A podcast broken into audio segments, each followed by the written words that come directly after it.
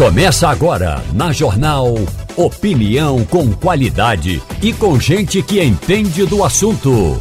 Com Igor Maciel, Eliane Cantanhede, Romualdo de Souza e os jornalistas do Jornal do Comércio, deixando você bem informado. Passando a Limpo. Estamos começando Passando a Limpo, começando a semana, começando Passando a Limpo aqui na Rádio Jornal. Muito bom dia, Maria Luísa Borges, já conosco aqui no estúdio. Bom dia, Igor Maciel. Bom dia, Ivanildo Sampaio. Bom dia, Igor. E também já temos o Romualdo de Souza? Bom dia. Bom dia. Romualdo, você já está em Brasília, né? Já estou em Brasília. Tempo frio na capital federal. Frio quando a gente fala de meteorologia. Mas quando a gente fala de política, já já eu vou contar o reboliço que está dando na base aliada. A base aliada, você está falando de Marina Silva? Também? Na base aliada, aquela nada do Congresso Nacional. Ah. O, a base aliada mandou um recado ao presidente Lula. Tudo bem que ele passe o fim de semana fazendo churrasco com amiguinhos do Congresso Nacional e até do Supremo Tribunal Federal. Mas que não esqueça de que ele tem que ficar em Brasília para negociar acordos, cumprir acordos, porque senão ele vai dançar nas votações. Hum, olha aí também, tá vendo? É uma coisa que a gente vinha falando, inclusive, nos últimos dias, que o presidente Lula ele era um tinha, tinha um presidente tipo exportação e tinha um presidente é, nacional presidente de, do mercado nacional então ele fala uma coisa aqui e fala outra lá só que ele está ficando muito mais fora do país do que aqui realmente no Brasil. Então, talvez a, a base aliada tenha dado esse toque para ele. Vamos ver se ele entende que precisa, já que ele é presidente do Brasil e que ele tem que ficar um pouquinho no Brasil também. O... Vamos falar hoje sobre pesquisa, tá? Tem pesquisa do IPESP hoje, do Instituto IPESP. A gente tem uh, João Campos liderando todos os cenários. O blog de Jamildo trouxe essas informações hoje, logo cedo e ainda está ainda tá colocando, tem informação que ainda está entrando, é, sendo publicada no blog de Jamildo. Essas é, informações são muito boas para João Campos, para o prefeito do Recife, mas a gente precisa analisá-las aqui. Daqui a pouquinho, então, a gente vai conversar com o professor Antônio Lavareda. O Antônio Lavareda vai trazer essas informações para a gente aqui, explicar direitinho esses números, analisar esses números, até porque você tem aqui você tem como mapear aqui o tamanho do bolsonarismo no Recife, você tem como mapear o tamanho da influência da governadora Raquel Lira por enquanto, mas está muito cedo ainda para isso, e a gente vai conversar bastante sobre o assunto. Agora, eu queria é, conversar com, ainda com o Romualdo sobre Marina Silva. Marina Silva não foi para o churrasco do Lula, né, Romualdo? Bom, primeiro, ela não iria porque ela é vegetariana. Depois, Marina Silva disse a uma pessoa muito próxima que não gosta desses convescotes. E Marina Silva entende o seguinte: eu não, não sei por que a gente faz um churrasco, mesmo que seja de brócolis, estando no mesmo almoço pessoas que vão que podem vir a investigar pessoas. Ou seja, segundo Marina Silva, não é de bom tom um ministro do Supremo Tribunal Federal estar num, churrasque, num, num churrasco é, em que integrantes do Poder Executivo que poderão vir a serem investigados estarem na mesma festa. Maria Luísa, os ministros do STF, os magistrados que estavam lá, eles não deviam ter ido lá comer carne, não? Bom, Marina tem um ponto importante, né? É, de fato, esse mesmo STF é o que julga é, os processos de, de todos os outros é, poderes. Então, é, é, é, recomendável que se mantenha uma distância um, um tanto mais regulamentar. Eu acho que Marina não está errada. Agora, em se tratando de Brasil, a gente já viu o que o afastamento político ou que a, o distanciamento dessas rodadas ou desses converscotes, né, para usar a palavra que Romualdo citou, é, pode acarretar. A gente sabe que a, o que resultou no impeachment de Dilma não não, foi, não foram as pedaladas, foi o afastamento político e, a, e o isolamento político em que ela se colocou. Dilma era uma pessoa que tinha essa, essa, esse purismo na, na, no lidar com o Congresso. Né? Ela tentou manter é, uma, uma relação republicana e vamos combinar que uma boa parte de, do que aconteceu na sequência foi exatamente por ela não ser uma pessoa muito afável na, nos converscotes. É, é, Marina já passou por uma situação é, difícil, né? A gente até comentou aqui com a Eliane Cantanhede, que deve trazer isso mais uma vez. Ela já passou no primeiro governo Lula por uma situação de isolamento político também, né? E é, ao longo dos últimos 20 anos, né, eu, eu imaginava que talvez ela tivesse cedido um pouco. Acho bonito, acho, acho o, o, o, purismo republicano dela algo extremamente louvável, mas o Brasil, infelizmente, não, não parece apreciar muito quem se isola dos converscotes. Ivanildo Sampaio, o pessoal é, foi comer carne lá junto com Lula, Marina Silva ficou na bronca, reclamando inclusive dos ministros do STF, dos magistrados que estavam lá. Você acha que eles deviam ter ficado comendo, deviam ter almoçado em casa mesmo? Veja bem, é, essa, esse relacionamento entre os poderes, por uma parte é louvável, mas por outra merece crítica. E essa crítica de Marina é pertinente. Não é se um ministro desses vai ter que julgar as contas de Lula mais tarde, ou os atos de Lula mais tarde. Como é que fica?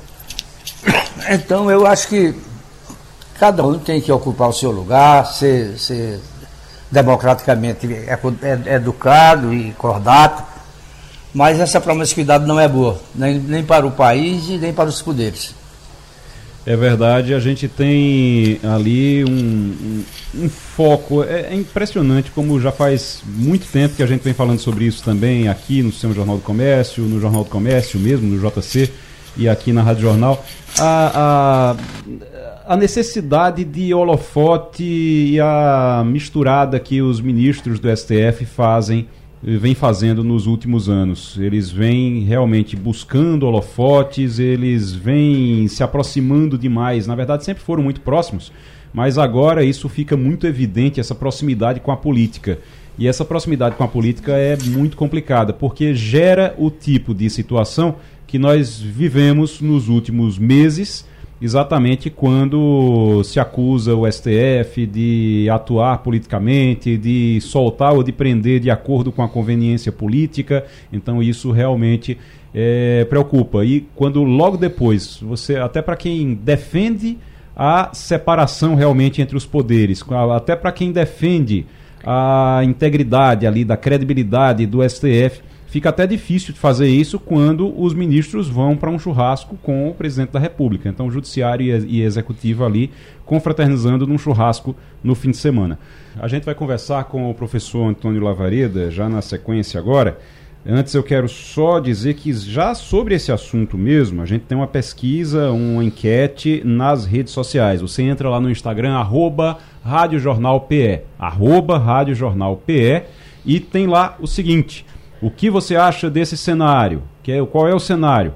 Hoje a gente está falando sobre a primeira rodada de pesquisas do Instituto IPESP, indicando que o prefeito João Campos seria reeleito em primeiro turno no pleito do ano que vem. E a gente pergunta na, no Instagram, você entra lá no Instagram e responde, deixa sua mensagem. O que é que você acha desse cenário? Arroba Rádio Jornal PE no Instagram.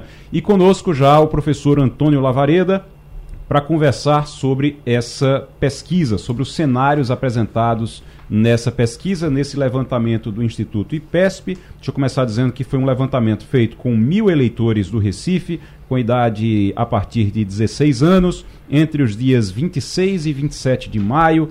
A margem de erro é de 3,2 pontos percentuais, com intervalo de confiança de 95,45%. Professor Antônio Lavareda, muito bom dia para o senhor, seja bem-vindo ao Passando a Limpo.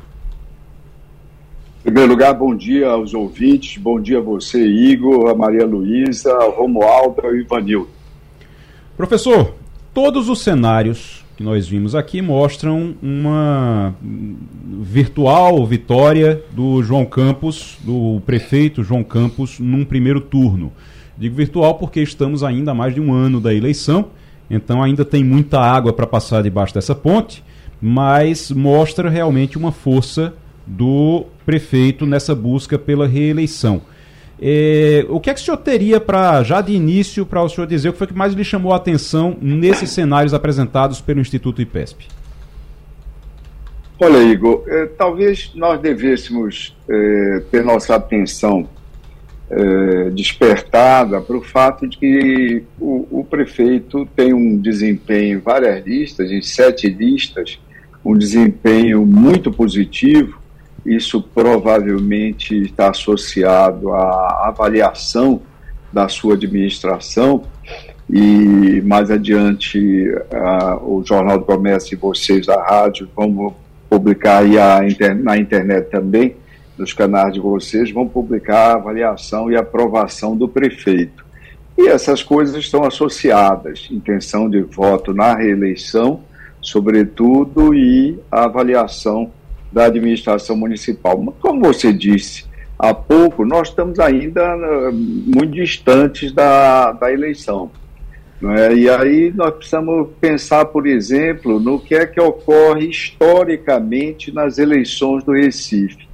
À medida que as, as pesquisas forem sendo divulgadas, Igor, nós vamos sempre procurar ver o diálogo entre elas entre si, obviamente, o que muda de uma pesquisa para outra, mas também o diálogo entre o que ela revela e o que a história eleitoral do Recife revela, sobretudo com relação a três dimensões. Primeira delas, o, o formato, a morfologia da competição. Quantos atores relevantes vão se apresentar esse ano, de fato? Quantos, concretamente? Isso vai sendo construído politicamente a partir de agora, já está sendo construído, isso deve estar mais claro a partir do, do início do segundo semestre. Em segundo lugar, se essa eleição promete ter primeiro apenas um primeiro turno ou também um primeiro segundo, que é que a história eleitoral do Recife nos diz. E em terceiro lugar, a questão da reeleição. Hoje, nessa pesquisa, em todos os cenários, a reeleição do prefeito João Campos seria é, bastante tranquila a se depender dos números nesse momento. Mas o que é que a história eleitoral da cidade nos diz? Tudo isso deve servir de elemento de subsídio para essa análise continuada dos dados das pesquisas. Igor. Muito bem. Professor Antônio Lavareda conversando conosco sobre essa pesquisa que foi divulgada hoje pelo blog de Jamildo, no Jornal do Comércio, pesquisa IPESP, mostrando que o atual prefeito João Campos vence todos os candidatos em todos os cenários eh, e no primeiro turno. Isso é o que mostra. Uma coisa que chama a atenção, e o professor vai falar sobre isso também, é que essa é uma pesquisa, como faz falta mais de um, mais de um ano ainda, falta para a eleição, então essa é uma pesquisa que ela avalia muito mais o tamanho de cada candidato, de cada possível candidato, do que qualquer outra coisa. Porque você tem, por exemplo, nos cenários, André Ferreira e Gilson Machado estão ali dentro dos mesmos cenários, apesar de serem do mesmo partido. Só vai poder ser um candidato. Mas aí você já tem uma avaliação do tamanho de cada nome nesse cenário. Vou passar para Maria Luísa Borges para fazer pergunta agora. Muito bom dia, professor Lavareda. É, um dos segmentos lá da, da pesquisa publicada é, mostra que existe uma coincidência muito grande entre a aprovação de João Campos e a aprovação do presidente Lula. Eles têm rigorosamente o mesmo percentual, se eu não estiver enganada, é, 66 de aprovação e 28 de desaprovação. É, isso, isso pode indicar que João Campos depende de um bom governo Lula e de uma, ou de uma aprovação é, grande de Lula daqui a um ano para que ele continue tão competitivo? É, Maria Luísa, é um prazer é, responder a você. Em primeiro lugar, nós devemos chamar a atenção para o fato de que o apoio de presidentes, o apoio do, da governadora, o apoio da, do executivo, de quem está no executivo estadual, no executivo federal, é sempre muito importante numa eleição municipal, porque o eleitor é menos pelo aspecto do apadrinhamento e mais pelo aspecto pragmático. O eleitor identifica a possibilidade de continuidade de parcerias ou de estabelecimento de parcerias, quando eh, esses dois personagens, prefeito e governador ou presidente, não eram anteriormente alinhados. Então, o mais importante, eh, preditor do resultado da eleição do Recife, será sempre a, a avaliação do prefeito João Campos, porque é assim que ocorre nas eleições, ou seja, nas eleições em que a, o incumbente, ou seja, aquele que está sentado na cadeira, postula a reeleição. Óbvio que a aliança de João Campos com o presidente Lula já o ajuda nesse momento, já o ajuda objetivamente, do ponto de vista eh, da possibilidade de obtenção de recursos federais, e o ajuda também na percepção do eleitorado à medida que estabelece essa parceria entre um presidente que foi eh, muito bem votado no país e na região Nordeste em especial.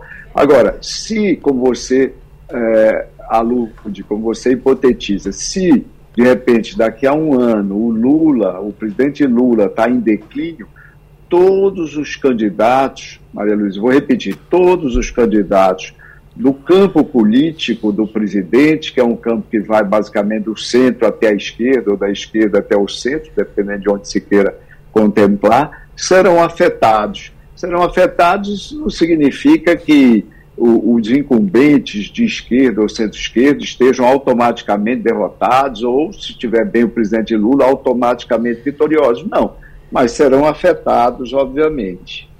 É, é isso que nós podemos dizer no momento, Maria Luísa. Deixa eu trazer aqui, inclusive, os números, porque logo no início do programa, logo no início do programa, nós conversamos aqui sobre alguns números com o Ciro Bezerra e durante o programa, durante o, o, a primeira página, Ciro também trouxe alguns números. Mas nesses cenários, nós temos aqui o, o primeiro cenário, nós temos João Campos do PSB com 38%, Marília Reis do Solidariedade com 14%, Priscila Krause do Cidadania com 8%, Clarissa Técio do PP com 5%, André Ferreira do PL com 5%, Gilson Machado do PL com 3%, Dani Portela do PSOL 2%, branco e nulo 14%, não sabe, não respondeu 11%. A partir daí, esse é o primeiro cenário. A partir daí você tem algumas modificações que vão sendo feitas nos outros cenários. No cenário seguinte, João Campos, é, você troca Marília Reis por João Paulo. Você troca Marília Reis por João Paulo. E aí João Campos, que tinha 38, passa para 40. E João Paulo fica com 12%. Priscila Krause vai para 9% e os outros números continuam iguais, de Clarissa Tessio, André Ferreira, Gilson Machado e Dani Portela. No terceiro é, cenário que eu tenho aqui, você mantém João Paulo, tira Priscila Krause e coloca Daniel Coelho. Quando você tira Priscila Krause e coloca Daniel Coelho, você tem João Campos, cresce. João Campos vai para 43%. João Paulo, do PT, 12%. Daniel Coelho fica com 6%. E os outros mantêm. Clarissa Tércio com 5%, André com 5%, Gilson Machado com 3%, Dani Portela com 2%. Branco e nulo vai para 15%. Não sabe, não respondeu, 10%. E aí tem mais um cenário aqui que volta Marília Reis no lugar de João Paulo, mas ao invés de Priscila Krause, que era aquele primeiro cenário, você tem Daniel Coelho. E aí João Campos vai para 41%, Marília Reis 16%, Daniel Coelho 6%, Clarissa Técio 4%, André Ferreira 4%, Gilson Machado 3%, Dani Portela 2%, Branco e Nulo 15%, não sabe, não respondeu 10%. Estamos conversando com o professor Antônio Lavareda sobre esses números. Romualdo de Souza. Professor, muito bom dia para o senhor. É, analisando esses seus comentários, professor, aí a pergunta é a seguinte: um candidato que está bem avaliado hoje nas pesquisas deve mesmo colar em Lula? Olha, Romualdo, é, bom dia, prazer falar com você. O candidato é, à reeleição seja de qualquer partido, de qualquer campo político, ele tem que estar tá focado, sobretudo, na sua administração. O, o, o centro da, da, candidatura de um incumbente é o seu, quer dizer, o centro, o, o, o que é o, o ponto nevrálgico da candidatura de um candidato que está sentado na cadeira, é chamado incumbente, é o seu desempenho administrativo e como esse desempenho é reconhecido pela população. Então, a aliança, por exemplo, do prefeito João Campos com o presidente Lula, ela, é importante porque, primeiro, passa a percepção de parcerias possíveis, além das que já eventualmente estejam sendo postas em prática, entre a Prefeitura do Recife e o governo federal. Depois, essa aliança também, Romualdo, ela é importante porque ela torna natural, entre aspas, o apoio do partido presidente do PT ao prefeito da cidade. Ou seja, para o prefeito, para qualquer incumbente, é muito importante tentar vencer uma eleição no primeiro turno. E para vencer uma eleição no primeiro turno, você tem que evitar a fragmentação do seu campo de apoio. Como os próprios dados da pesquisa mostram, quando você não tem, é, quando você não tem João Paulo, o prefeito fica acima dos 40 pontos é, e chega a 49 num cenário que você não tem nem Marília nem João Paulo. Então, é, é, importante evitar essa fragmentação e isso seria, será, virá a ser uma consequência indireta também da parceria entre o prefeito e o presidente Lula, Romualdo. Vamos agora com Ivanildo Sampaio. Ivanildo Sampaio. Bom dia, professor Lavareda. Veja bem, durante muito tempo, esse país escondia que existia um grande número de pessoas de direita que se negavam a dizer que eram de direita. Essa direita hoje botou o rosto de fora, deu a cara a tapa e não, não se escondeu, mesmo depois da derrota de Bolsonaro.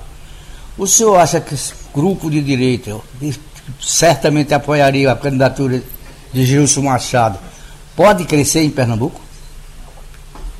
Olha, a candidatura do, do Gilson Machado, ela tem mais dificuldades de crescimento em função do fato de que, embora ele tenha ainda uma, um grande número de eleitores que não que declara não o conhecer o suficiente, são 25%, segundo essa pesquisa, mas ele, é, ele ao lado da é, deputada Clarissa Tércio são os nomes que, testados nesse momento por essa pesquisa do IPESP, feita em parceria com o Jornal do Comércio, é, ela, com o JC, ela chega a 60% de rejeição. Então, quando você analisa as pesquisas, você dá uma olhada no potencial de voto. Qual é o potencial de voto, segundo essa pesquisa, do ex-ministro Gilson Machado?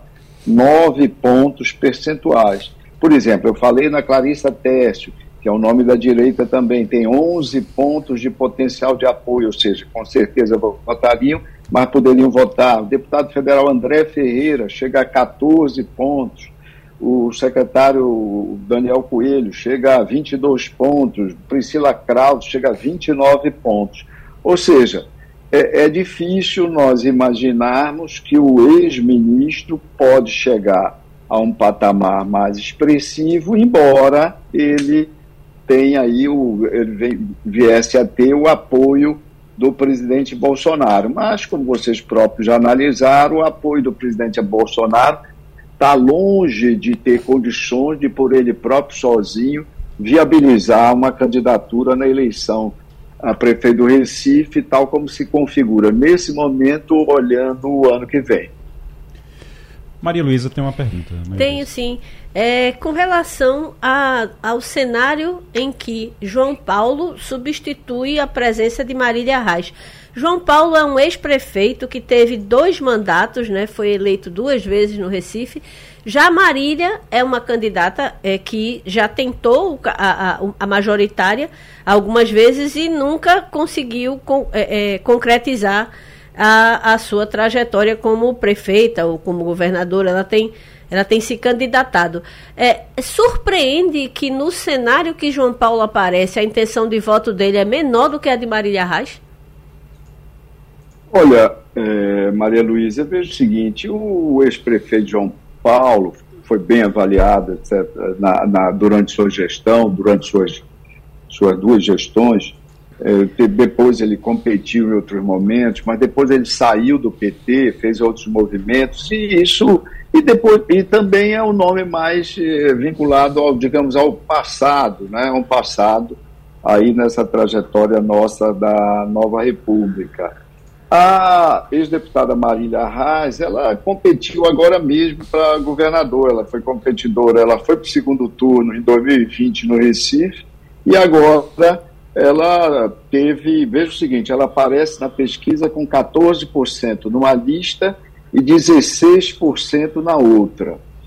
Quanto Marília Arraes teve na última eleição para governador, não estou falando em Pernambuco, estou falando na cidade do Recife, ela teve sobre o total do eleitorado, olha como é interessante sempre nós examinarmos as pesquisas vis-à-vis história eleitoral, passado, as últimas votações, sobretudo. Isso é muito importante, que há sempre um fio de continuidade. Eu sempre insisto em dizer que as eleições conversam umas com as outras né, há, há elementos de continuidade. A velha frase de que cada eleição é uma eleição, como eu digo, é apenas uma bobagem que se repete a cada eleição. Quanto é que a Marília teve na última eleição do Recife? Ela teve, sobre o total do eleitorado, e esses números que nós estamos lendo, 38% do João Campos na lista 1, Marília Arras na lista, nessa lista 1, 14% são também sobre o total do eleitorado. Pois bem, Marília Arras teve no Recife exatamente 14,03% do total do eleitorado. Foram 170.503 votos. E é isso que, de certa forma, é, me ajuda a entender, a compreender ela ter essa dianteira de dois pontos. Na verdade, quando a gente fala sobre dianteira, também lembrando que é dianteira nominal, do ponto de vista da margem da pesquisa, seria um empate técnico dela em relação a João Paulo, Maria Luísa. O professor, uma coisa que me chama a atenção, o senhor falou da, do potencial de voto dos candidatos. E o senhor fala de Gilson Machado, que um potencial que chega a 9%, 9 pontos percentuais, é isso? De... É, exatamente. É o, é o, votaria com certeza dele, que é 3%, uhum. que é o menor votaria com certeza, ao lado, ele tem, tem ele, 3% de votaria com certeza, André Ferreira, 3% também, e a deputada Dani Portela, 2%. São os menores percentuais de certeza de voto, Igor. E certeza de voto, 3%, 3 pontos percentuais. Exato. E quando Exato. poderia votar, aí aumenta... 6% deles. Então, 6%. somando... somando então, por, é. por, isso ele chega a ser 9%. 9%. De, é, de potencial de voto. É, isso me chama, me chama a atenção para um, um decréscimo em relação ao resultado que ele teve na última eleição, inclusive para senador no Recife. Porque você tem 300, ele teve 323 mil votos no Recife para senador. 323 mil votos, você tem uh, o eleitorado do Recife. Vi, é 26,6%, é quase 27%. Exatamente. Então ele teve quase 27% dos votos no Recife para o Senado, ele perdeu para Tereza Leitão, mas não perdeu por um, uma diferença muito grande. Tereza teve 362 mil votos no Recife, ele teve 323 mil. Mas quando a gente vê o potencial de votos dele agora, ele que já teve aí 26, 27%, chega na eleição, ele chega aí no máximo a 9% agora foi que aconteceu de lá para cá? Além, é claro, do, da mudança de governo, da, do governo federal. Olha, óbvio, a votação do Gilson Machado, você vê pelo tamanho do desconhecimento dele na cidade do Recife, que essa votação dele foi bastante associada à eleição, à votação do presidente Bolsonaro na cidade do Recife. E ele se beneficiou, Gilson também, Igor, de um cenário de bipolarização quase absoluta da eleição, sobretudo da eleição para o Senado, sobretudo no Recife. Você imagina que o terceiro colocado, que foi André de Paula, no Recife, teve 5%, teve sobre o total teve 3,5% e sobre os votos válidos teve apenas é, 5%. Então, aliás, o André foi, foi o quarto, o terceiro colocado foi o Carlos Antônio de Andrade de Lima, que teve 3,84% e 5,6% é, de votos válidos. Então, foi uma eleição totalmente bipolarizada no Recife e ó, Lula, Bolsonaro na presidencial, e isso se refletiu na eleição para o Senado, que levou a essa votação é, de Gilson Machado. Deixa eu, para a gente encerrar, eu quero só uma, lhe fazer uma pergunta sobre estratégia. E aí, o que, o que se fala muito sempre que chega a eleição é qual é a estratégia melhor? É lançar vários candidatos de um campo ou lançar um candidato só que reúna todo mundo no mesmo palanque? E aí, desde 2018, desde muito tempo, mas eu, eu me lembro aí desde 2018 que essa discussão ela ficou muito forte quando tinha Armando Monteiro em 2018 para o governo e dizia: não, vamos lançar um candidato só e todo mundo apoia. Deu errado. Quando é na eleição de 2022, lança vários candidatos na oposição e aí acabou, acabou dando certo. Qual é a estratégia que pode, que se adequa melhor nesse momento, que parece se adequar melhor para a Prefeitura do Recife? No caso da oposição, no caso da direita, ou até no caso do, do da governadora Raquel Lira, do grupo da governadora, é lançar um candidato ou vários candidatos? Olha, Igor, é, a, a resposta a essa sua questão, a melhor resposta nesse momento, para não ser uma resposta normativa, porque isso são tantos os elementos envolvidos, né, além da disponibilidade de quadros, a possibilidade de constituição de alianças, porque nas eleições majoritárias elas continuam permitidas, ao contrário do que se dá na eleição proporcional, no caso, eleição de, de vereadores. Então, a, a a, a disposição, os cenários de segundo turno também, eles são importantes para nós, para os partidos e as lideranças políticas montarem suas estratégias de primeiro turno, é uma série de fatores. Então, talvez é, fosse melhor responder, Igor, e, e mais interessante até para o nosso espectador também, nosso ouvinte, é historiando o que ocorreu nas eleições do Recife até hoje. Qual é o formato da eleição?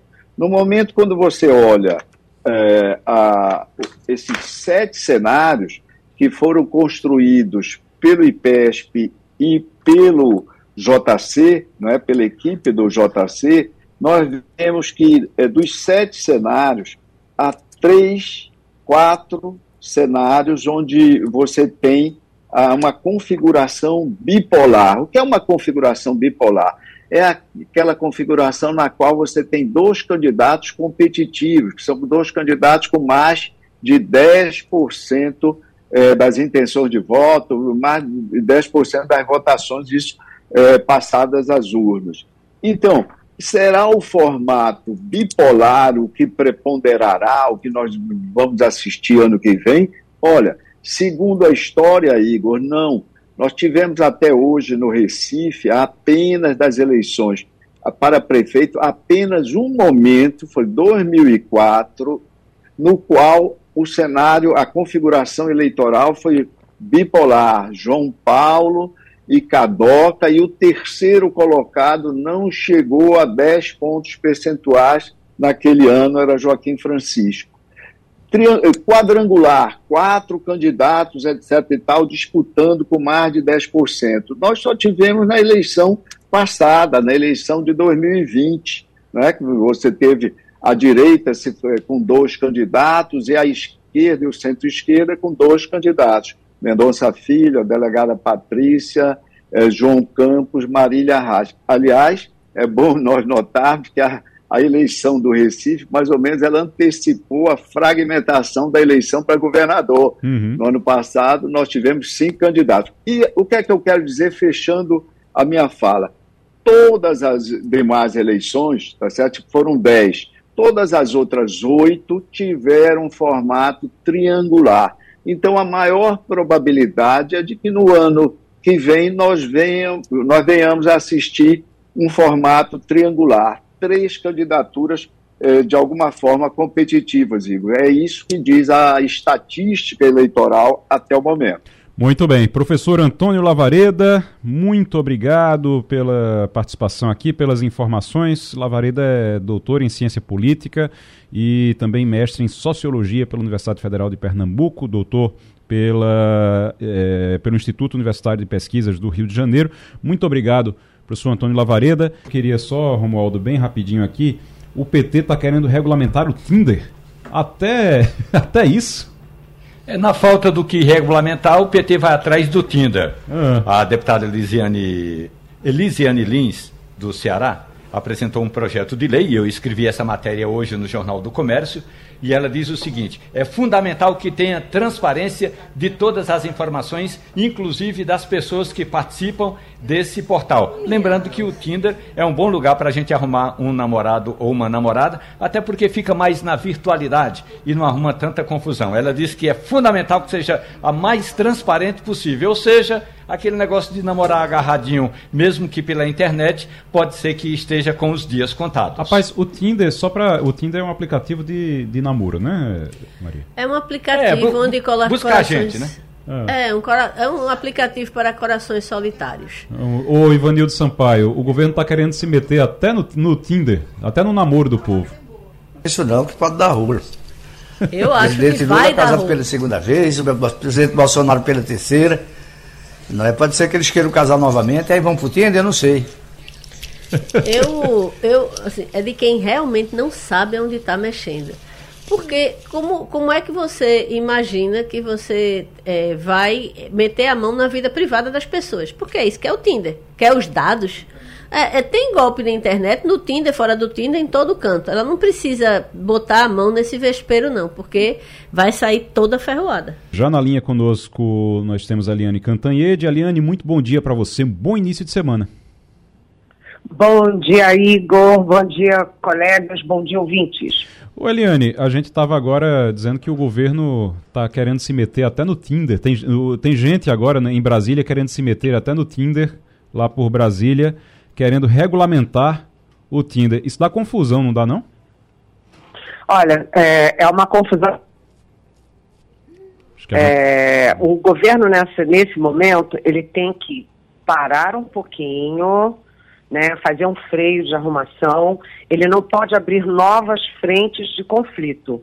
O governo já enfrenta muita coisa, já está enfrentando uh, as CPIs, né, principalmente as dos atos golpistas de 8 de janeiro e a do MST, está enfrentando aí as MPs, as medidas provisórias de reestruturação administrativa do governo, está uh, uh, enfrentando muitas críticas na, nessas, nesses desencontros do presidente Lula em relação à política externa, ou seja, é, não dá para o governo abrir mais uma frente. Quando o governo tentou fazer a, aquela é, regulamentação, e está tentando ainda, né, das fake news, que é uma coisa bem-vinda, né, que já tinha projeto no Congresso, que o, o ministro da Justiça, o Flávio Dino, se envolveu diretamente, todo mundo ficou de, com o pé atrás.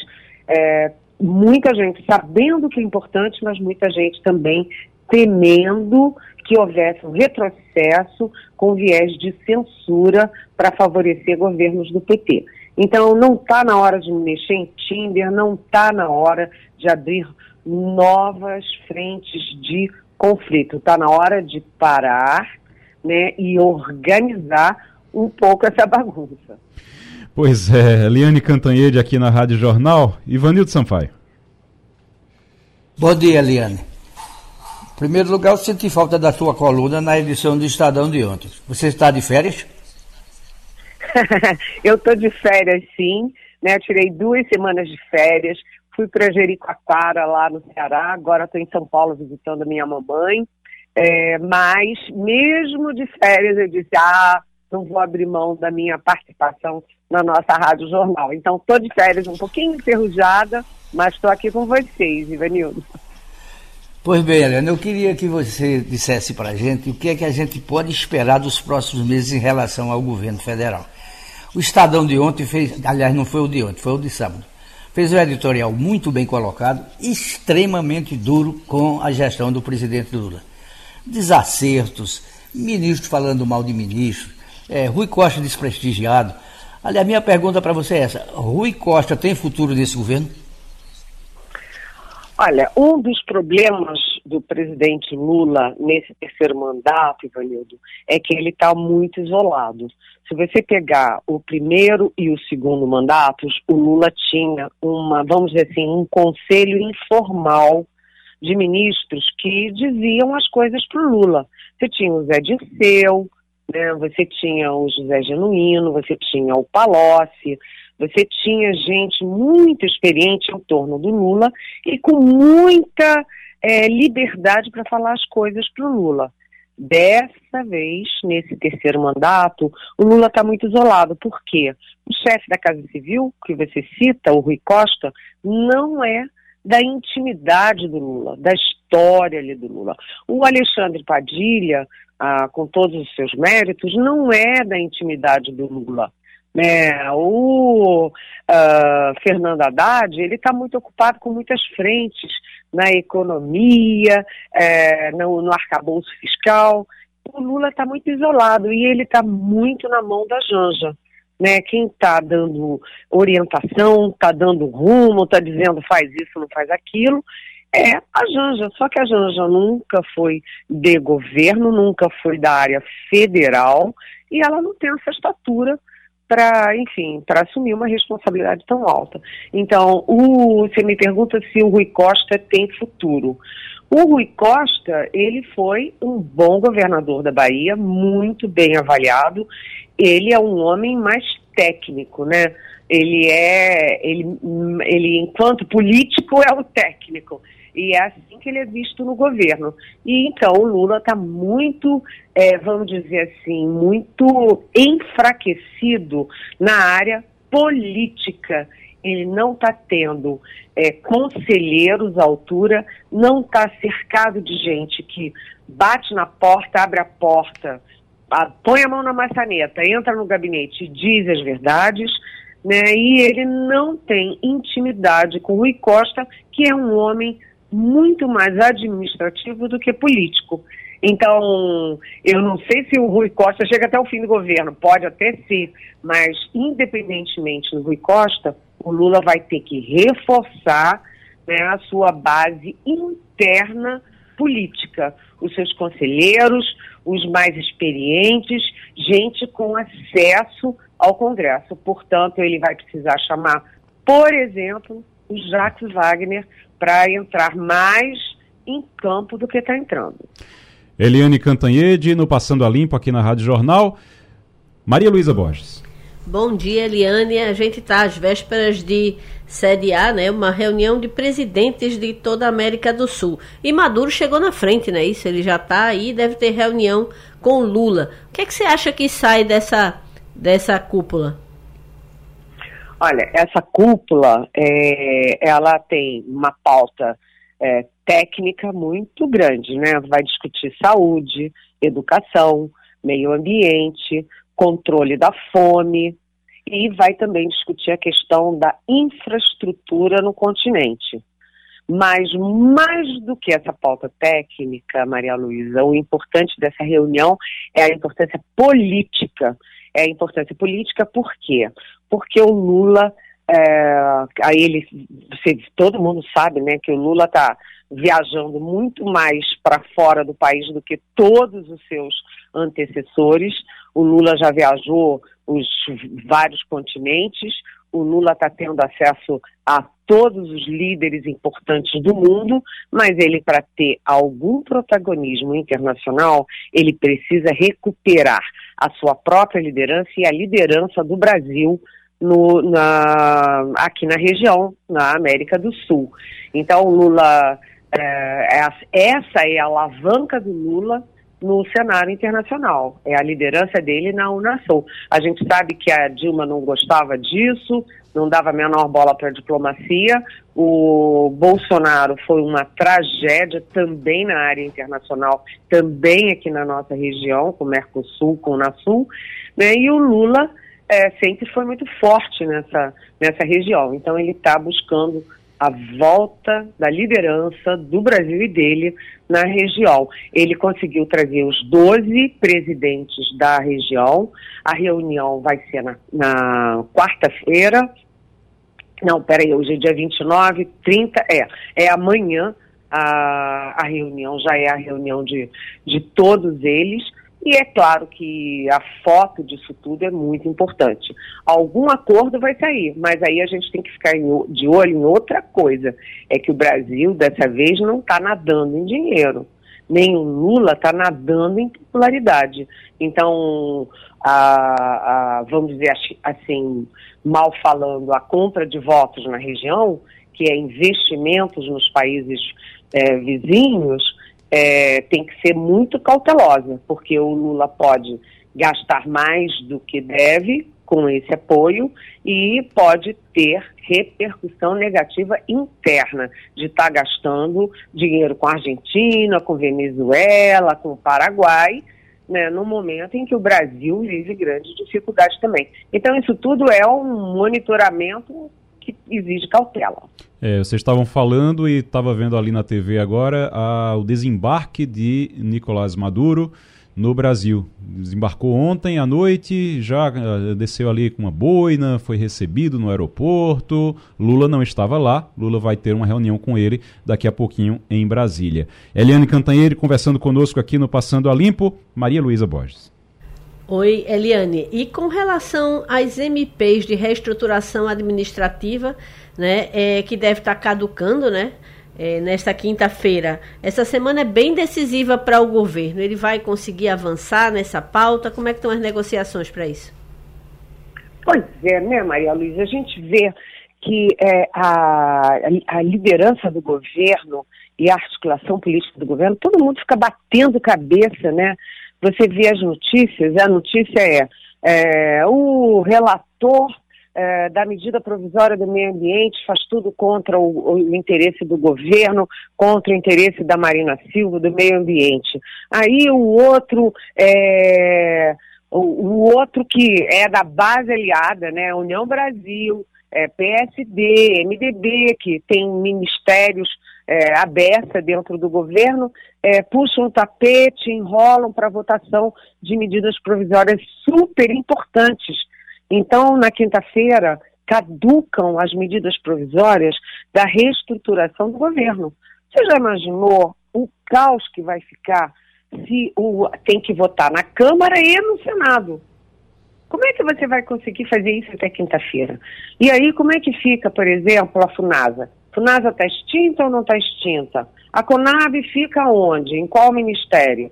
Né? É, é, é o controle, o cadastro é, da, de terras é, de terras no interior fica como? Fica em, na, no Ministério da Gestão, no Ministério do Meio Ambiente.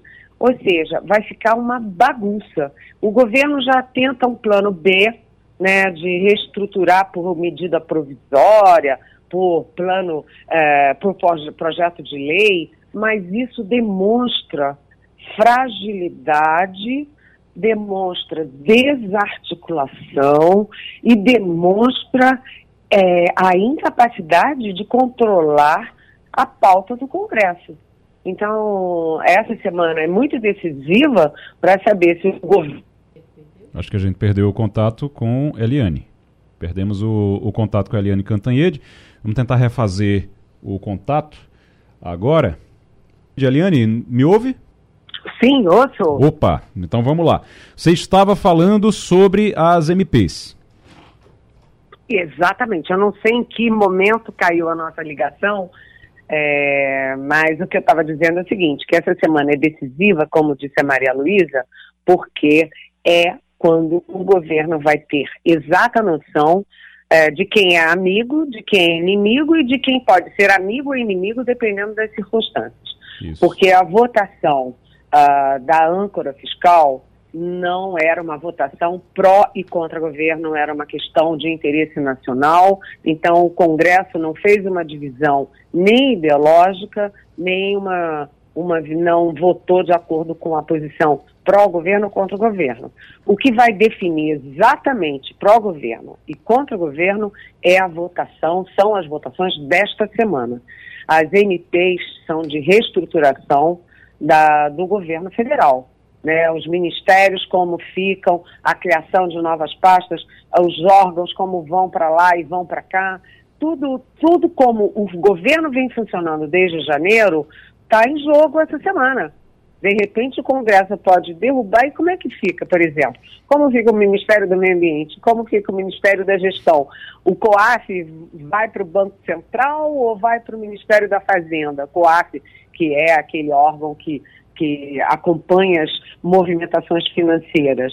Né? Uhum. Né? Então, o governo está é, tenso com essas votações, elas precisam passar é, em, na Câmara e no Senado, né, e o risco do governo é de uma derrota que tem vários significados. Um é a desorganização administrativa e outro é o mapa de quem é a favor e contra o governo. E olha, o governo pode levar um susto grande mesmo soltando emendas, uhum. mesmo tentando se organizar, porque está, na verdade, tudo muito desorganizado. O Romualdo de Souza. Eliane Cantanhede ainda tem um detalhe interessante nessa sua história da vinda dos, dos eh, governos da América Latina, é que Nicolás Maduro, que chegou cedo, está tendo nesse instante, começou há, do, há dois minutos, uma reunião privada com Lula, depois vai ter uma outra reunião. Nessa reunião privada, um, um dos aspectos ou um dos pedidos de Maduro, Eliane, é para que Lula interceda a fim de que a Venezuela seja anistiada e retome ao grupo do Mercosul. Agora, Eliane, sobre votação no Congresso, que você entende bem, tem um, um grupo de aliados do presidente que chegou para Lula e disse: Ô presidente, Fique mais em Brasília e nos ajude a aprovar essas medidas, porque sem o senhor elas não passam.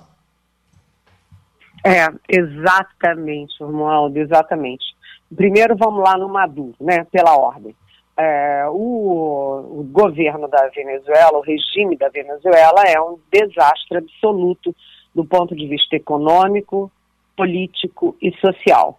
É um desastre tanto que você viu um êxodo de venezuelanos, principalmente para a Colômbia, mas também para o Brasil, para a Argentina.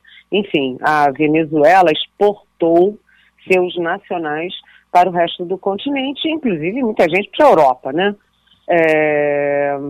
E o governo Lula vai tentar recuperar o diálogo, a interlocução com o governo da Venezuela.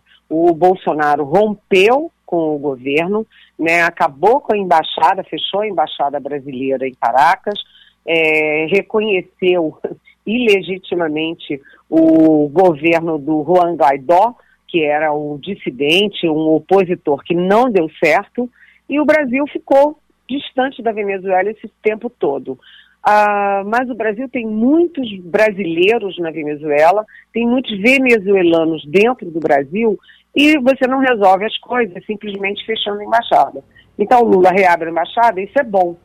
O problema é o seguinte: é que o discurso do Lula sempre foi, nos dois primeiros mandatos e agora também, o discurso de que você não fecha portas, nem quebra as pontes, nem implode as pontes. Você tem que trazer a Venezuela para dentro da Unasul, para dentro é, do, do, convívio aqui no, no, no continente, até para você poder intervir, ajudar, aconselhar o governo. Então, essa reunião de hoje é importante, mas o Lula, como eu disse, precisa ficar, monitorar bem, equilibrar bem, calibrar a aproximação com a Venezuela, que é um dos discursos muito fortes do bolsonarismo contra o Lula. Ou seja, ele tem que se aproximar, mas nem tanto, né? Não tropo.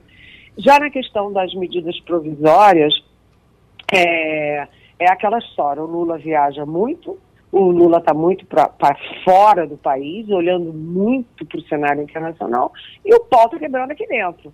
Então, ele já fez, é, ele voltou a fazer uma coisa que ele fazia muito nos primeiros mandatos, fez uma festa, um churrascão para reunir os ministros na, lá no Palácio Alvorada. Curiosamente, não convidou o presidente da Câmara, Arthur Lira, nem o presidente do Senado, o Rodrigo Pacheco, que ele costumava é, é, convidar nas outras, nas outras, nos outros mandatos. Mas e nesse nesse momento, inclusive, ele já anunciou que o Zanin, que é o advogado dele, né, que foi super bem sucedido na Lava Jato, vai ser sim indicado por ele para o Supremo. Então o Lula continua se comportando como se tudo tivesse legal e que ele tivesse aí com a faca e o queijo na mão. Ele tem a caneta, tem as emendas, tem o poder na mão, mas ele não está com a faca e o queijo não. Ele precisa recuperar a faca e o queijo para poder governar, porque sem o Congresso ninguém governa, né, Romualdo? Eliane Cantanhede, aqui na Rádio Jornal, no Passando a Limpo. Eliane, vá curtir suas férias, que você está de férias, você disse aí no início do programa, está uh, de férias no, no, no, Estadão e a gente aqui é, conversando com você. Sei que você vai agora aproveitar um pouquinho ou não? Vou aproveitar sim. Vou aproveitar, eu estava no calorão de Jericoacoara, agora eu estou aproveitando o frio de São Paulo. Muito bem, tá bom então. Pois vai, então, tá visitando a família então aí em São Paulo? É, eu estou visitando a minha mãezinha, que está um pouquinho dodói, é, e ela mora com a minha irmã aqui em São Paulo. Então vim para cá e realmente eu estou de férias do Estadão, da Globo News, uh, mas é, mas com vocês aí eu continuei é, atenta às notícias porque um, porque eu gosto, porque eu gosto de falar com vocês. É sempre um prazer estar com vocês. Que coisa boa. Obrigado, Eliane. Aproveite aí sua família e suas férias. O professor Antônio Lavareda já tinha trazido, outros que Maria Luísa também já tinha falado aqui sobre a rejeição nessa pesquisa IPESP, nesse levantamento do Instituto IPESP, a rejeição dos, da, da eleição de 2024, a, re, a rejeição desses nomes. Aí você tem João Campos. É uma coisa que chama a atenção, Maria Luísa, Ivanildo, Romualdo. João Campos com certeza votaria 38% e poderia votar 25%. Quando você junta poderia votar e com certeza votaria, você vai aqui para 63%. Então, 63% de todos os, os é, eleitores que foram pesquisados, 63% dizem que ou poderiam votar ou com certeza votariam no atual prefeito João Campos. É um número muito expressivo, não é, Ivanildo? Muito expressivo. Veja bem, ele se comunica muito bem, né? Ele usa redes sociais, ele é uma pessoa simpática, nunca mostra uma cara de mau humor. E, e ele fala muito com a população da periferia. Isso é muito importante numa gestão. Além de tudo, você não pode dizer que a gestão dele é ruim. Não é perfeita porque ninguém faz uma gestão perfeita, mas a gestão dele tem mais acerto do que eu. Eu acho que os números fazem justiça à gestão que ele vem desempenhando. Uhum. O, quando a gente vai para Marília Reis, por exemplo, para ver, para ver a Marília Reis é a segunda colocada, tá? Nessa lista de poderia votar, com certeza votaria. Marília Reis é a segunda colocada. Enquanto o João, o João Campos, quando você junta ali, dá 63%, Marília Reis dá 37%. 37%. Você vai, vai de 63 para 37%. Eu estou falando de potencial de voto, de poderia votar e com certeza votaria. É uma diferença grande, né? É, e o professor Antônio Lavareda bem lembrou que ela está muito é, recente na memória dos pernambucanos de uma maneira geral, porque ela concorreu ao governo do estado. Ela estava no segundo turno na eleição realizada no ano passado. Então não faz nenhum ano e ela estava lá com a, com, a, com, a, com a cara na urna, não é? sendo votada, não é? foi para o segundo turno, teve uma votação expressiva no Recife. Então há vários elementos não é? que, que tornam a liderança aparente, a liderança atual, aparente, a liderança real mais, mais atual, né? Porque é importante citar que é atual, porque a gente está um ano e meio da eleição, né? então isso pode variar. Mas torna de fato a liderança atual de João Campos aparentemente muito confortável. Né? Você não vê o campo conservador, como bem também explicou o professor Lavareda, não parece unido e mesmo unido não parece ameaçar a, as forças de centro-esquerda. E entre as forças de centro-esquerda, João Campos aparece com muita. É, é, com a dianteira muito grande. Lembrando, viu, Uhum. Igor, que o dinheiro do Banco Interamericano do Desenvolvimento, que Ainda vai tá- servir, ainda vai chegar. ainda vai chegar. Então, João Campos tem um ano e meio para utilizar recursos da ordem de 2 bilhões, que vão ser provavelmente empregados na infraestrutura da cidade e que deve dar a ele uma, uma projeção talvez ainda maior. Então, é, vai ser uma eleição muito difícil para a oposição ao prefeito. Por falar em oposição, na parte de baixo da tabela, você tem Gilson Machado, a gente já tinha falado aqui, a potencial de voto é de 9%. Enquanto você tem o João campo Campos. conservador não, É, não você tem faz João nenhuma Campos ameaça mesmo. potencial de voto de 63%, Gilson Machado 9%. Dani Portela, que aí você está do lado da esquerda ali, mas mesmo assim ela tem apenas 11% de potencial de voto. Clarissa Técio, Clarissa Técio 11% de potencial de voto.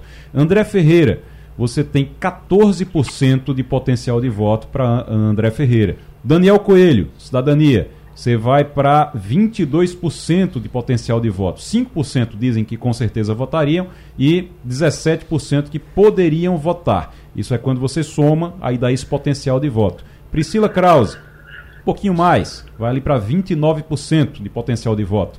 E João Paulo vai para 38% de potencial de voto. Oi, mas Igor. nada próximo dos 63%. Também me chama muito a atenção a baixa rejeição.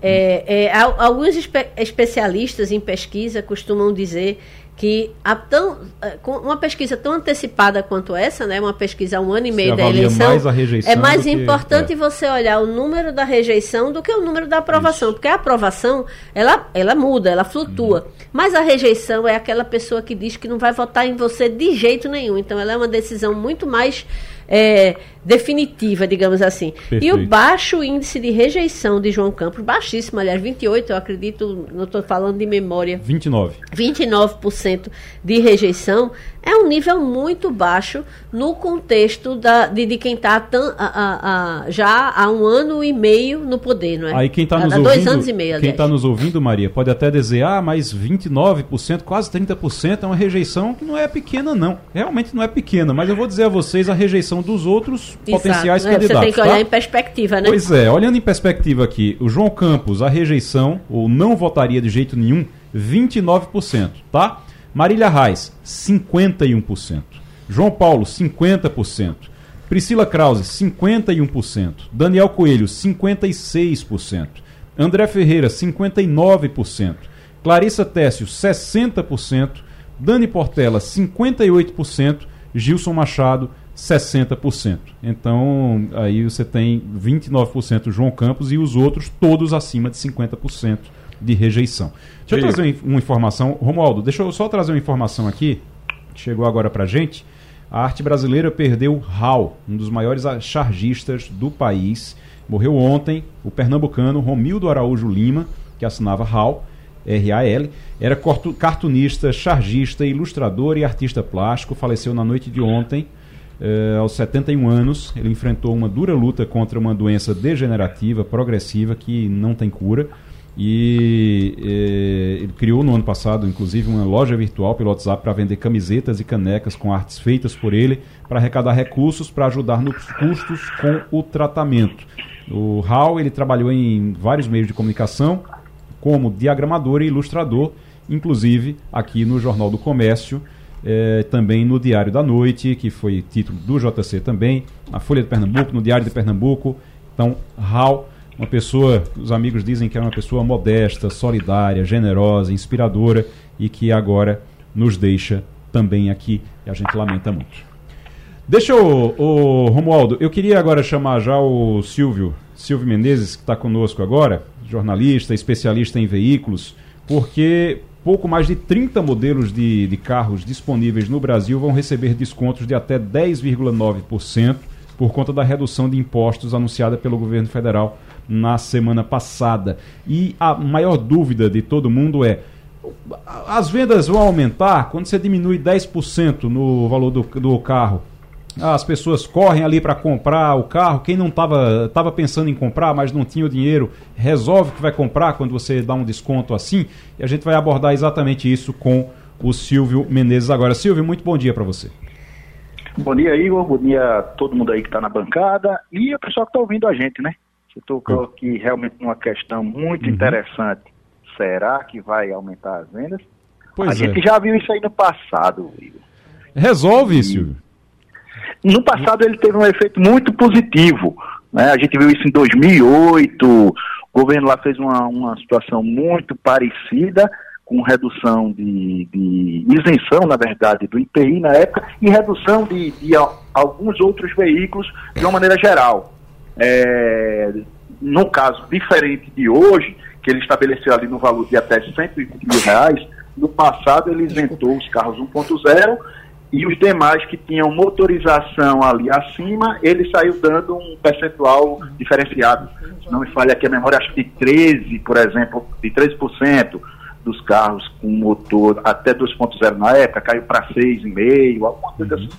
E na época foi muito positivo. A gente viu sim uma movimentação grande e as vendas aumentaram bastante. A, a expectativa é que aconteça aí uma movimentação é, nesse sentido. A gente só não sabe dizer realmente que tamanho vai ser esse crescimento. Afinal de contas, a gente tem uma taxa aí é, que está lá beirando os 3,75, não é isso? Isso. O, o Romualdo de Souza tem pergunta também, Romualdo?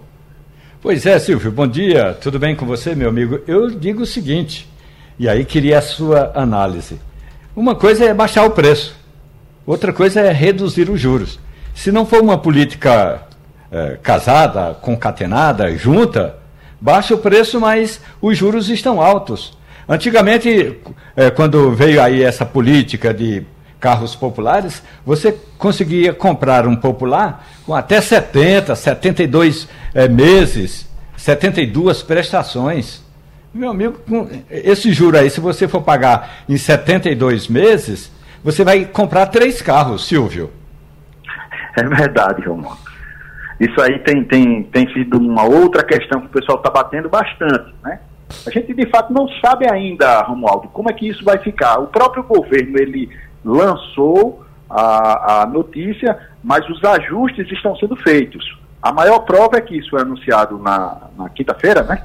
Na quinta, quinta-feira. Quinta e, e até hoje esse preço não chegou na ponta.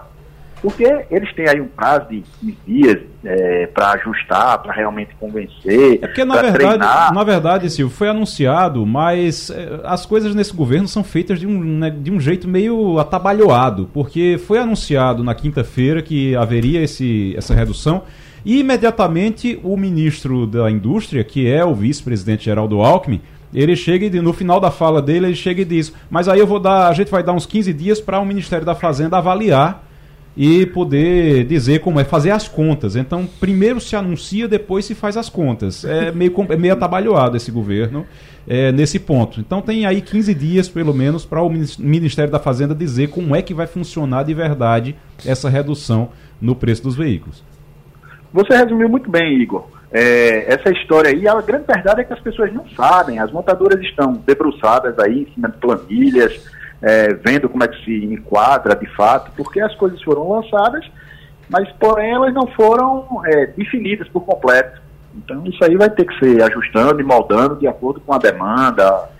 Vai ser muito. Ainda tem muito, muita coisa a ser feita para isso chegar na ponta aí. Porque tem quem gente... sai de casa é. hoje para comprar um carro, ele não vai encontrar esse desconto. Tem gente dizendo que, que pode aumentar aí, pode vender uns 300 mil veículos a mais. Só que como ninguém fez conta direito ainda no governo, pode ser que venda 500, pode ser que não venda nenhum, ao invés dos 300. Então é, não, não, a gente não sabe ainda como é, que, como é que vai ser. Mas a gente sabe que tem algum impacto sim. Agora, Ivanildo Sampaio está conosco também. Ivanildo. Bom dia, Silvio. Eu lembro do governo de Itamar, que inventou de trazer de volta o Fusca. Foi um fiasco. A Volkswagen remontou as bases para montar o carro. Encalhou tudo, não deu nada. Foi uma tragédia a história do Fusca de Itamar. Esse negócio de Lula me parece uma nova invenção do Itamar, é, ao modelo de Itamar. Carro hoje do Brasil é caríssimo. carro popular custa mais de 60 mil reais, 70 mil reais. Classe média não pode comprar carro porque está endividada. Os juros são altíssimos, como o Romualdo acabou de falar. Eu pergunto a você, tem futuro esse projeto? Veja, primeiro eu só queria reforçar aqui a minha satisfação, porque Ivanildo já militou nessa área de, de veículos, é um profundo conhecedor de economia e da área de veículos. Romualdo é um apaixonado por automóveis. Maria Luísa foi inclusive editora também de veículos. E Igor aí também gosta bastante do assunto. Então estou no meio de, de autoridades. Ivanildo, eu concordo com você. É, aquilo ali do de Itamar Franco, aquilo realmente não, não cabe hoje. Também não é a proposta, eu diria, é, Lula finalizou ali, mas não faz sentido. Nós temos legislação rigorosa demais. Não cabe aquele carro do passado. As montadoras elas não aceitam abrir mão de equipamentos de segurança para fazer, por exemplo, um carro mais barato. O consumidor não aceita andar num carro hoje sem airbag, sem ABS. Então isso é impensável. A gente não pode imaginar aqui um carro é, popular. Até se ventilou bastante, as pessoas ensaiaram, especularam de que poderia vir um novo carro. Gente, o carro de 2028, ele já nasceu. Um carro ele é projetado cinco anos antes. Não dá para você pensar aqui num, num, carro popular fazer do dia para a noite, como algumas pessoas imaginaram aí. É, não dá para fazer. Vai tirar o que de um carro hoje, desses carros chamados dito popular, como você citou, carro dos 70 mil reais? Não tem o que tirar mais. Então é realmente apostar uma, uma, na decisão política e abrir mão ali realmente de impostos, trabalhar muito junto da indústria para tentar encontrar essa fórmula. Mas eu não acredito, Ivanildo, nem vejo a possibilidade de você ver aqui um, vai, um novo Fusca. É, o Maria Luísa? Meu dileto Silvio Menezes, originário das Olinda como eu.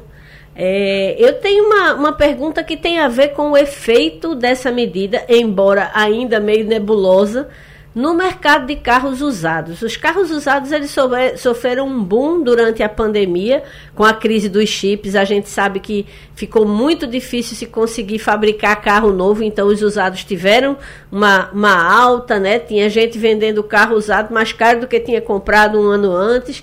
E aí, neste momento, como é que está o mercado de seminovos? Como é que está a, a, expectativa com relação a uma possível baixa da, de preço dos carros até 120 mil reais? Maria, só para voltar aqui um pouquinho no tempo, quando eu falei, me referi aqui a 2008, quando teve aquela isenção de impostos, o mercado foi meio que pé de surpresa e realmente sentiu bastante o quem vendia carro seminovo. Agora a situação é um pouco diferente porque como a gente já vem falando isso há algum tempo, inclusive alguns diretores, superintendentes de concessionárias, eu, eu vi ele conversando comigo, não, a ordem é realmente queimar essa coisa, porque a gente vai vir aí com um, um preço de carro mais barato. Porém, isso na prática ela não, não aconteceu. Ontem mesmo aqui teve um grupo grande que trabalha com carros seminovos, fez aqui um feirão, é, não, não, esse, esse preço baixo ele ainda não chegou, e as pessoas venderam bastante. Então, o mercado ele continua é, como se nada tivesse acontecido do ponto de vista prático. É possível que no, na medida que esses descontos eles chegarem na ponta, aí sim eu não tenho dúvida de que o mercado de carros usados vai ter ali uma acomodação, ele vai ter que descer ali, certamente o carro vai baixar é, perto dos 5 mil reais, e isso aí vai movimentar e vai animar pelo menos o, o, o vendedor e o comprador, né? Olha, uma, um, um pouquinho só para a gente encerrar, Silvio. A gente está falando aqui sobre venda de veículos e um, o, assunto que Romualdo abordou, que são os juros. O nosso Fernando Castilho fez uma conta aqui, ele está nos acompanhando também, nos assistindo, fez uma conta aqui dos juros ao mês e 1,72%, mais ou menos, é o juro é, é, de mercado hoje. E ele disse um carro de R$ 68.990, um veículo de 69 mil reais fica 36 vezes, isso hoje, tá? 36 vezes de R$ 2.586,47. Então, 2.586 reais é, são 36 parcelas para você comprar esse carro. E aí, com o desconto que o governo vai dar, cai para 61 mil, o carro ao invés de 68.900, cai para 61.400. e aí você vai para as parcelas aí, por causa dos juros, a parcela não cai, não cai quase nada. Sai de 2.500 para 2.300, 2.302 reais. Então 36 parcelas de 2.302 reais. Quem tem 2.300 reais, eh, quem não tem 2.500 reais para dar de parcela no carro agora, vai ter 2.300? Essa é a conta Acho que tem que, tem que ver a questão dos juros também, porque se não conseguir diminuir juros, não vai dar muito certo esse plano do governo, não, né? É, mas você está tá coberto de razão aí, Castilho é um cara bom de fazer conta. Isso também se discutiu bastante. Eu estava conversando com um diretor de concessionária. É, esse aí, ele, claro, essa preocupação ela existe. Porém, ele também falou no seguinte, que hoje os bancos eles estão negando tudo. Até bem pouco tempo você tinha 70% das vendas é, sendo feitas a prazo. Uhum. Hoje, 70% aí aproximadamente é feita à vista. Então, o mercado ele está muito é, seguro, muito receoso em comprar fiado. Porém, essa possibilidade da baixa do carro, você imagina, estamos falando aqui de um carro que beira os 70 mil reais e ele passa a ter um financiamento dos 60 mil, aquele outro público ele consegue chegar, o cara que estava perto, né, aquela pessoa que estava próximo de comprar o carro, mas não conseguia chegar nenhum, porque o score vai ser diferente na hora da aprovação. Uhum. Você vai ter certamente um seguro mais barato também lá na frente. Então, esse conjunto, eu acredito que ele vai interferir sim positivamente, vai melhorar as vendas de carro. Agora, fica difícil você cravar aqui realmente o quanto vai ser esse crescimento, porque as taxas de juros, elas têm sido aí um grande dificultador também. Silvio Menezes, obrigado pela participação. Silvio é jornalista, especialista em veículos, inclusive apresentador aqui da TV Jornal também, né? Do programa Carro, Carro Arretado. Todo fim de semana, todo sábado, né, Silvio? Isso aí, colunista do Jornal do Comércio. Muito bem, também colunista do Jornal do Comércio. Valeu, Silvio, um grande abraço para você. Só para encerrar, Romualdo, você tinha uma informação para passar e eu lhe cortei lá, lá atrás. Não esqueci, não. Diga aí. A professora Vera Patriota manda uma mensagem perguntando o seguinte: O que vai acontecer com o governo Lula se a medida provisória que trata da reestruturação do governo não for aprovada? Uhum. Eu disse aqui na semana passada, professora, e repito agora: se não for aprovada, 17 ministros vão voltar para casa. 17 ministérios do atual governo de Lula serão extintos e aí, para serem renomados, retomados, Lula vai ter de fazer nova medida provisória. E, pelas regras, você não pode editar uma mesma medida provisória num ano só, num ano legislativo. Lula vai ter muita dificuldade de rearrumar o governo. 17 ministérios terão de ser extintos. Então, por isso é tão importante que ele fique no Brasil para poder resolver as coisas e pare de viajar um pouquinho nesse momento seria muito importante. Romualdo, muito obrigado. Ivanildo, muito obrigado. Maria Luísa, muito obrigado. Obrigado a todos pela participação aqui na bancada do Passando a Limpo. Obrigado a você que nos ouviu também durante o programa de hoje, nesse início de semana. Agora, na sequência, você tem a Natália Ribeiro chegando com tudo a notícia, depois o debate. Vitor Tavares de volta hoje também com a edição do meio-dia. Um grande abraço para você e até amanhã. A Rádio Jornal apresentou opinião com qualidade e com gente que entende do assunto. Passando a limpo.